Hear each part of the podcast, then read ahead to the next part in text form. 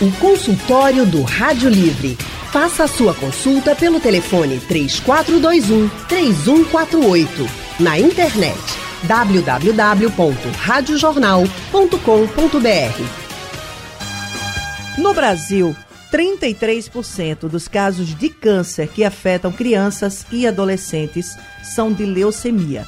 O dado é do Instituto Nacional do Câncer, o INCA.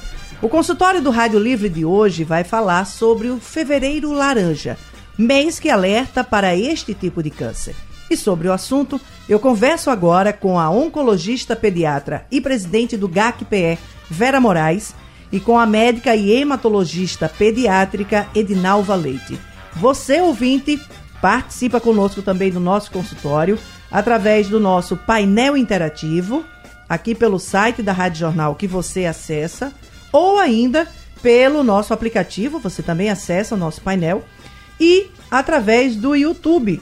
Nós já estamos ao vivo aqui na nossa transmissão aqui no YouTube, já tem um pessoal nos acompanhando aqui, Adalto Batista, Rogério Nascimento. Boa tarde, queridos. Sejam bem-vindos aí à nossa transmissão aqui online, também no nosso e canal do YouTube. Você também, canal da Rádio Jornal, você também pode acompanhar este consultório. Gostaria de agradecer a presença das médicas aqui conosco. A Edinalva Leite é médica, pediatra e hematologista. Atua principalmente na área de leucemias e linfomas em crianças e adolescentes e atualmente gerencia o setor de hematologia do Hospital Universitário Oswaldo Cruz. Edinalva, o que é a leucemia? Que tipo de câncer é esse? Boa tarde. Boa tarde. A leucemia é uma doença maligna, né, uma malignidade, onde as células normais da medula óssea são substituídas por células malignas, por doença, é uma doença tumoral, é uma doença clonal, certo? Então, essas células doentes é, que são responsáveis pela, pela, pelo todos os sinais e sintomas das leucemias. Agora, o que é que acontece com essas células para que elas adoeçam?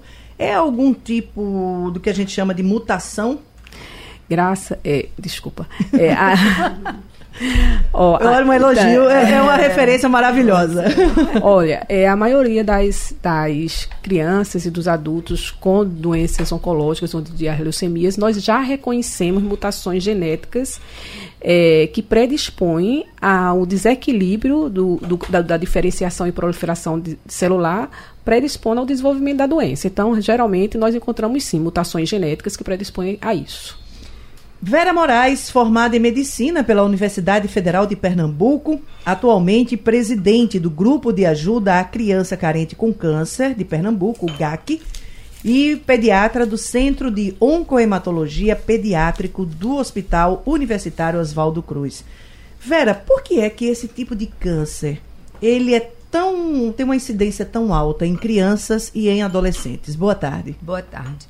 É, por, por, essa, por essas informações que a Dinalva trouxe, né, a gente, é, na grande maioria, os tumores da infância, eles são embrionários, tá? Então, a gente, diferente do câncer do adulto, em, em que você precisa de uma exposição maior para é, poder o de, ter o desenvolvimento da doença, na criança é dessa forma que ele acontece. E é a doença mais frequente mesmo. Essa explicação eu não sei te dizer, porque a gente a não tem a causa. Não. Não, a gente sabe que isso é, na realidade, é campeoníssima as leucemias no mundo inteiro. É o, é o tipo de tumor mais frequente na criança e adolescente, principalmente na criança, no mundo inteiro. É dessa forma, independente do local que você vá. Os glóbulos brancos é que são os mais é, afetados nesse tipo, que sofrem essa transformação e que se transformam em células adoecidas. E uhum. eles são gerados pela medula, pela uhum. nossa medula. Aí eu pergunto, é, será que, e talvez pelas crianças serem ainda tão novas, ainda não terem fatores, talvez, é, genéticos aí, ou fatores de prevenção mais altos, será que isso facilitaria? Ou como é que estão os estudos nessa área? Então, o que se acredita é que para você desenvolver um câncer, qualquer um deles, você precisa ter mutações, né? E o certo. acúmulo dessas mutações faz com que as células elas saiam do controle normal do organismo, do equilíbrio normal. Acredita que a criança ela já possa desenvolver essas primeiras mutações, que não são câncer ainda, Sim. tá? Mas o processo inicial possa se desenvolver ainda por mutação intrauterina. Então, acredita que a primeira mutação pode acontecer intraútero e no segundo momento, algum outro fator atua ali a nível celular e faz que uma nova mutação faça com que a doença se desenvolva, se, se desenvolva uhum. saia do ciclo celular normal e se desenvolva. Esse é, é o caminho. Não precisa de uma mutação só, várias até chegar ao câncer. E na pediatria também é assim. É. A gente tem um modelo de câncer genético que é o retinoblastoma. A gente vai mudar um pouco da do foco, mas é exatamente isso que acontece. A mutação, ela acontece, são dois tipos de mutação para que a criança tenha o retino bilateral e dessa forma ele repassa para os seus descendentes, tá? Então é uma mutação na, célula, na célula somática e na germinal. Então, ele, quando ele é unilateral, é só na célula somática. Mas quando ele atinge também a célula germinal, que é, aí precisa dessas duas mutações, ele não somente, a criança não somente vai ter o câncer, como ela pode repassar para os seus descendentes, ainda mais grave. Aí, aí, aí se precisa se fazer um aconselhamento genético a esses pais portadores da doença, ainda mais grave. Nós estamos com a médica Vera Moraes, que é presidente do grupo de ajuda à criança carente com câncer em Pernambuco, GAC, e com a médica pediatra e hematologista Edinalva Leite. Você já pode mandar sua pergunta já tem participação aqui no nosso painel interativo e a gente também já abre o telefone para você que quer participar já aqui do nosso consultório e tirar alguma dúvida. Doutora Vera, existe um tipo apenas de leucemia ou mais de um tipo? Mais de um tipo. Na realidade, existem as leucemias agudas e as crônicas, né? As, tanto a linfóide como a mieloide. A mais frequente são as leucemias linfóide aguda. Essas, esse tipo de leucemia, ela é mais frequente na criança ou nos adultos ou nos dois? É de nova que pode, porque no adulto eu, não, eu sei que na criança é a mais frequente. E aí? Então, é. não, as leucemias linfóides na criança, na faixa etária pediátrica, a leucemia linfóide aguda é a mais comum, tá certo? Ela vai caindo, diminui um pouco na faixa etária no adulto. Agora, ela, apesar de ser a mais frequente na, na, na, infância, ela é muito frequente na infância, é, o prognóstico é muito bom na infância, quando vai caindo para a faixa etária adulta, vai diminuindo o prognóstico também. Agora, as leucemias mieloides, principalmente as leucemias mieloides agudas, elas, elas são bastante menos frequentes na faixa etária pediátrica, são mais frequentes na faixa etária adulta. E são leucemias que não têm prognóstico tão bom quanto as leucemias linfóides. Qual é o índice? Inclusive, uma pergunta que está aqui no nosso painel interativo, do Marcos, que mora lá no Arruda. Ele diz o seguinte: gostaria de saber da doutora Edinalva qual é o percentual de cura das leucemias aqui em Pernambuco, doutora. Hum. Eu não tenho os dados é, de, de todos, a gente não tem dado publicado do, dos pacientes adultos, mas certo. na pediatria é esse que eu disse, o dado que a gente tem bastante é, confiável, porque é um trabalho muito bem feito, publicado do estado de Pernambuco, é em torno de 76% na faixa etária pediátrica das leucemias linfóide agudas. As leucemias leucemias mieloides, o prognóstico é bem, bem aquém disso, é em torno de uns 40%, próximo a 40%. É um pouco menor do que a gente vê na literatura, mas é, que é um pouco maior do que isso. Também não é tão bom, não. Né? No mundo todo não é tão bom como as leucemias linfóides agudas na pediatria. Doutora Vera, lá no GAC vocês têm um trabalho muito voltado, principalmente Isso. para as crianças e os adolescentes, né? Principalmente Isso. não, voltado para criança e adolescente que estão em tratamento desse câncer. É, o tratamento ele vai passar, acredito eu, basicamente aquele tratamento médico, a químio uhum. ou a questão da rádio. Uhum. Mas além desse tipo de tratamento, que outro digamos assim, que outro tipo de apoio essa criança precisa durante essa fase? É isso, é onde o GAC chega, né? Porque qual é o papel do GAC? É a humanização da assistência. Então a gente faz o provimento daquilo que a criança não tem, não pode, não recebe do poder público. Sabemos das dificuldades do Sistema Único de Saúde, do poder público de uma forma geral. Então o GAC fica nesse suporte. Então, compra-se medicação, né, catéter totalmente implantável, várias coisas, mas primeiro é preciso que o hospital não tenha disponível esses produtos.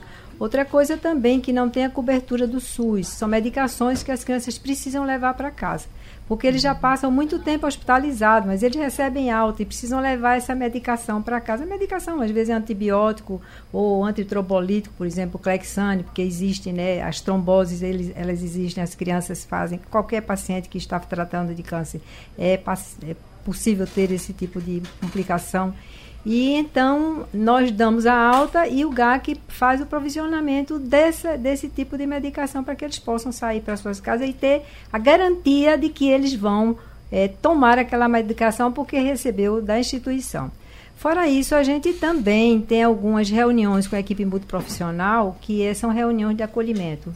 Eu digo aqui, tudo aquilo que for para reduzir dor e sofrimento é GAC. Tá? Então, é, as próprias enfermarias, tudo, tudo com ar refrigerado, chuveiro elétrico, né? Enfim, são essas coisas, esses mimos que eles precisam. E a gente tem sempre uma fala, o pacote tem que vir completo. Nós não, nós não acolhemos só as crianças, as famílias precisam ser acolhidas. Porque, porque também é assim, o tratamento ele é fisicamente doloroso para a criança é. e dói também nos pais, né? Exatamente. Dói na família. Estávamos ali fora é. antes de entrar aqui no consultório, na, na, na, entrevista, conversando sobre isso. Então, contando sobre a história dessas mães. Muitas passam dois, três meses internadas. Então, os seus filhos ficam no interior, sob, a, sob o cuidado de um pai. Hoje mesmo a gente fez um acolhimento, um pai que está desempregado, com duas filhas em casa. Essa mãe está aqui com outro filho. Enfim, não tem o suporte da família, porque todo mundo mora longe, né? tem dificuldade de transporte. São essas situações que, além do câncer, que eu digo que é uma doença devastadora, para mim é. Eu estou uhum. aí nisso há 41 anos quase. Nossa, então, você já posso, viu muita coisa, né? Posso entender um pouco dessa história, né? Então, eu acho que tudo que a gente faz para eles ainda é pouco porque é se colocar no lugar para que você possa entender como é que a coisa funciona. É Vamos isso. ao nosso telefone. Lá em São Lourenço, a Débora está acompanhando aqui o nosso consultório e veio participar aqui com a gente. Débora, boa tarde, tudo bom? Oi, boa tarde, tudo bem? Seja bem-vinda, faça a sua pergunta. É, obrigada. Eu gostaria de saber sobre o que as pessoas falam de anemia pode desencadear a leucemia. Isso é mito, é verdade? E outra pergunta também, como os pais podem ficar atentos para saber se há algum sintoma de que o seu filho pode, pode ter leucemia? Uhum. Obrigada, Débora, pela sua participação. Ótimo. Então, Débora, boa tarde. É, você falou de anemia, muitas vezes as pessoas ligam a anemia à leucemia, leucemia tá? A gente tem que saber que a, uma grande parcela da população do mundo inteiro tem, tem anemia. Então, 30% da população mundial se acredita, acredita que tem, tem anemias, por várias causas, né? Agora, o que é que faz se pensar em, em leucemia? A anemia é um dos sinais é, de leucemia, tá? Só mais um, porque geralmente a leucemia tem outras, outras a, a, se apresenta de outra forma. Anemia, palidez, febre, sangramento, às vezes aumento de gânglios. Então, é, tem outros sinais que, junto com a anemia, favorece o diagnóstico das leucemias. Detectou é. alguma coisa, é, Edinalva? A melhor coisa é levar logo ao médico. Sim, é. se você tem algum sintoma de sangramento, febre prolongada, perda de peso, anemia, a primeira coisa é levar no médico e esse daí vai examinar seu filho e verificar se essa anemia pode estar relacionada a uma doença oncológica, uma malignidade, uma leucemia. O fevereiro laranja, o mês dedicado à leucemia, é o nosso tema hoje. Nós estamos com a Vera Moraes que é a presidente do Grupo de Ajuda à Criança Carente com Câncer, formada e médica também, e com a pediatra e hematologista Edinalva Leite. A gente vai abrir espaço para mais um telefone aqui com a gente. Edinalva, a, a Débora lá de São Lourenço falou sobre um possível fator de risco para o desenvolvimento da leucemia, que seria a anemia. Existem alguns outros ou algum outro fator de risco? Não, a, a, não, não existe. As leucemias, assim, conhecidas, a gente não tem. A leucemia não é uma doença prevenível, a leucemia geralmente não tem um fator de risco. Algumas doenças a gente sabe que predispõem ao aumento das leucemias. Algumas doenças, por exemplo, os portadores de síndrome de Down, é, os pacientes portadores de anemia de Fanconi, uhum. as ataxias metastasias, elas predispõem realmente ao aumento de, do número de leucemias. Mas não existe nenhum fator que a gente possa prevenir, dizer eu vou tirar isso e o paciente não vai ter. As pessoas não vão ser expostas a alguma coisa e dessa forma elas não vão ter leucemia. Não existe. É, os, é, é diferente, por exemplo, do câncer de adulto, por exemplo. Câncer do pulmão, que a gente tem um cigarro como fator principal. Câncer de colo do útero, que você preci, precisa fazer a vacina para as pessoas. O, HPV. Para o HPV. Então, realmente é diferente. O câncer pediátrico não tem fator de risco que a gente possa tirar uhum. Para prevenir, mas a coisa mais importante é o diagnóstico precoce. É a equipe de saúde estar consciente dos sinais e sintomas do câncer pediátrico para poder fazer o diagnóstico e caminhar para o centro de referência mais precocemente. E aí eu vou passar para a doutora Vera. Peraí, antes da gente isso. falar um pouquinho disso, eu queria só dar, é, complementar, já que a gente falou de, de, dos fatores, a questão do tratamento. O tratamento da leucemia, ele é um tratamento que tem o mesmo tempo, digamos assim, de um câncer de mama, de um câncer de próstata ou não? Ele é mais demorado? Como é que é a questão do tratamento da leucemia? Depende do tipo de leucemia, em relação ao tempo, né? Geralmente as leucemias linfóides, elas têm um tratamento mais longo, em torno de dois anos, dois anos e um pouquinho. As leucemias mieloides mais curtos, mas são tratamentos bastante intensivos, ou seja, as pessoas fazem muita quimioterapia e precisam ficar muitas, muito internadas e precisam fazer outras terapias de suporte o tempo de internação é mais longo. É mais longo do que muito os tumores sólidos, que a gente chama tumores sólidos, são esse tipo de tumor, porque as, tra, os tratamentos são mais intensivos, então os pacientes têm mais efeitos adversos secundários ao tratamento. Então eles Entendi. ficam mais internados. Doutora Vera, aproveitando aí o gancho uhum. que a Edinalva passou para a senhora, eu queria só responder uma pergunta o Dudu de Jaboatão, aqui no nosso painel interativo, ele pergunta o seguinte: quanto mais cedo a descoberta, mais sucesso na recuperação da criança? Com certeza. Se conseguíssemos fazer mais diagnóstico precoce em qualquer tipo de tumor, não é só na criança, com certeza a gente teríamos mais, mais pacientes curados e com menos sequelas. Porque quando você diagnostica mais tardiamente, significa que você vai precisar expor o paciente a um tratamento muito mais intensivo e com isso você vai ter muito mais sequelas. Tá e que, como é que se faz esse diagnóstico? Como é que é isso? Pois é, é na suspeição dos sinais e sintomas do câncer de uma forma geral. Como a gente está aqui, a nossa praia é criança e adolescente, né? certo, né? Então vamos, vamos a elas. Falar, vamos falar é nisso aí. Então o GAC tem um projeto que é o Fique Atento Pode Ser Câncer. Esse projeto nós já fazemos há mais de 10 anos. E nós é, fizemos já viajando para o interior, bom, enfim, mas esse ano de 2019 Graças a Deus, nós colocamos esse projeto dentro da Secretaria de Saúde do Estado. Foi uma, um pedido que eu fiz a André Longo, que a gente precisava levar isso, porque nós é, levamos esse projeto e a gente vai, vai, vai e morre na praia, entendeu? Então, eu queria que houvesse uma sustentabilidade, porque é a única ferramenta que a gente tem, a suspensão dos sinais e sintomas de alerta. E como é que vocês trabalham com esses profissionais? Pronto, exatamente. A gente capacita a atenção primária, tá?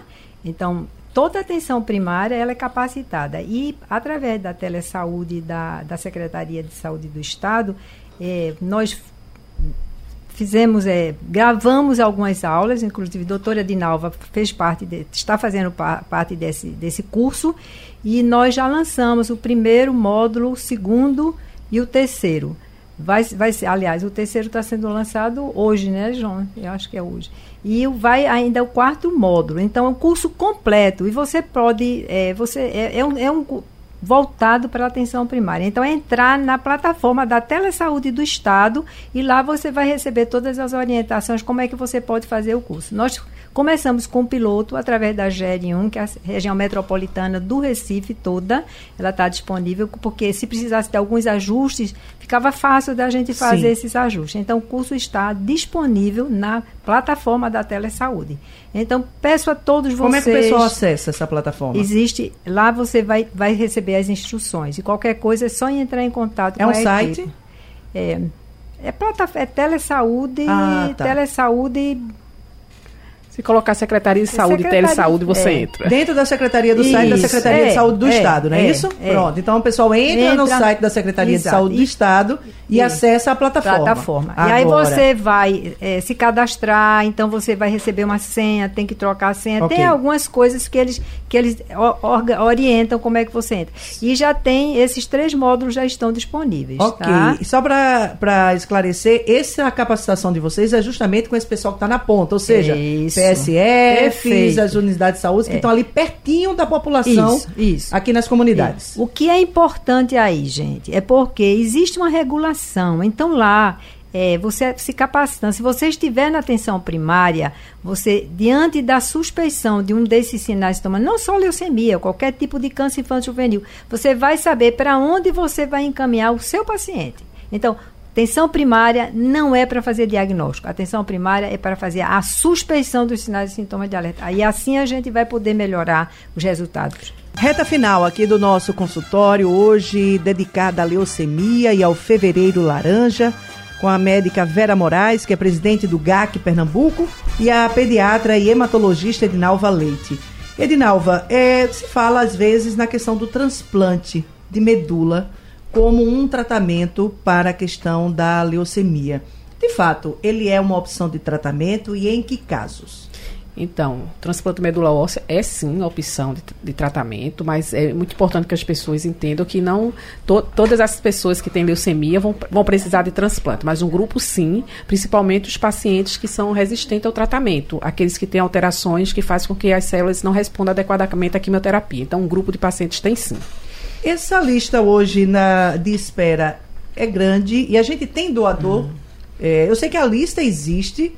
Se eu não me engano, acho que tem uma quantidade de é, é, interessante de pessoas que estão cadastradas. Mas essas pessoas, na hora H, elas de fato fazem a doação? Ou há casos em que a pessoa coloca o nome na lista e de última hora desiste?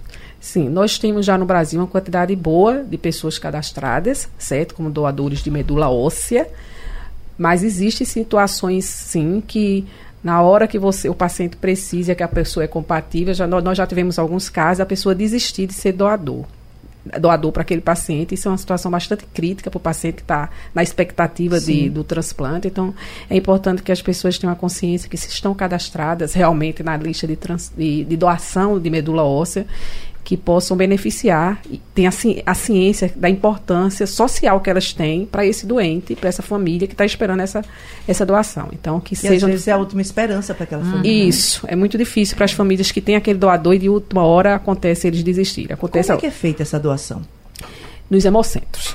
Geralmente nos hemocentros, as pessoas ligam para o hemocentro, vê o horário que, que eles estão di- disponíveis para fazer essa, essa coleta. É uma coleta de uma, de uma como um hemograma, um exame normal de sangue periférico, e aí eles fazem essa coleta e você é cadastrado e pode chegar um momento, né, que o paciente é compatível, então você é chamado, conversa, se conversa com você e vê se você tem condições clínicas e está apto e quer ainda fazer a doação. Muito bem. Doutora Vera, como é que está a programação de vocês no GAC para esse mês do fevereiro laranja? É, como eu falei desse evento que nós estamos programando, né, além desses profissionais, a gente também queria envolver os pais, né, dentro dessa roda de conversa, que é o que a gente está chamando. Alguns panflet, panfletagem, tem mais algumas matérias na mídia, porque a gente já fez algumas matérias. É, e, Vocês têm algum evento de sensibilização ao longo seria, desse mês? Seria esse daqui, exatamente. Esse Essa evento, roda de conversa. Essa roda de conversa. Vai acontecer tá? quando? Ainda não tem uma data definida, Certo. mas nós estamos aqui é, porque estamos identificando o lugar que seja mais acessível para que essas pessoas possam participar, talvez até dentro da própria universidade, então Certo. auditório, tá? Fora isso, algumas panfletagens, nós fizemos alguns folders né, explicativo que a gente, inclusive, acho que encaminhou para você, onde tem o que é, o que é leuce- leucemia, quais são os sinais e sintomas e o tratamento eh, da doença, de uma forma bem sucinta e bem clara, voltada mesmo para o leigo, para a população. Certo. acho que é muito importante. De né? que forma o ouvinte, a pessoa que nos acompanha aqui, pode ajudar o GAC?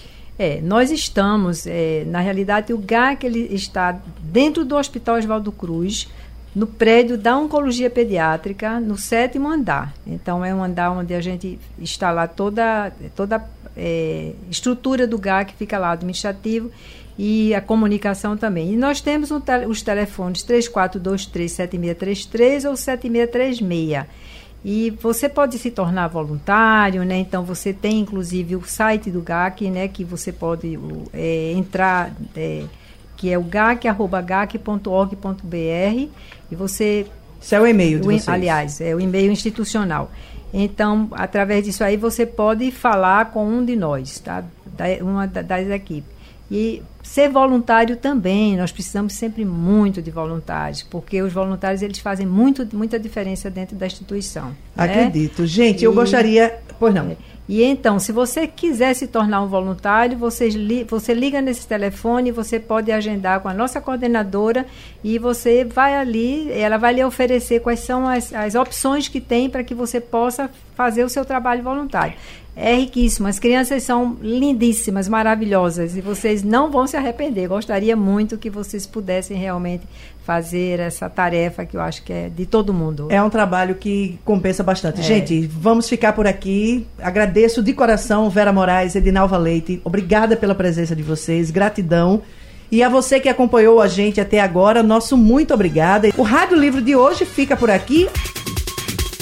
Sugestão ou comentário sobre o programa que você acaba de ouvir, envie para o e-mail ouvinte@radiojornal.com.br ou para o endereço Rua do Lima 250, Santo Amaro, Recife, Pernambuco.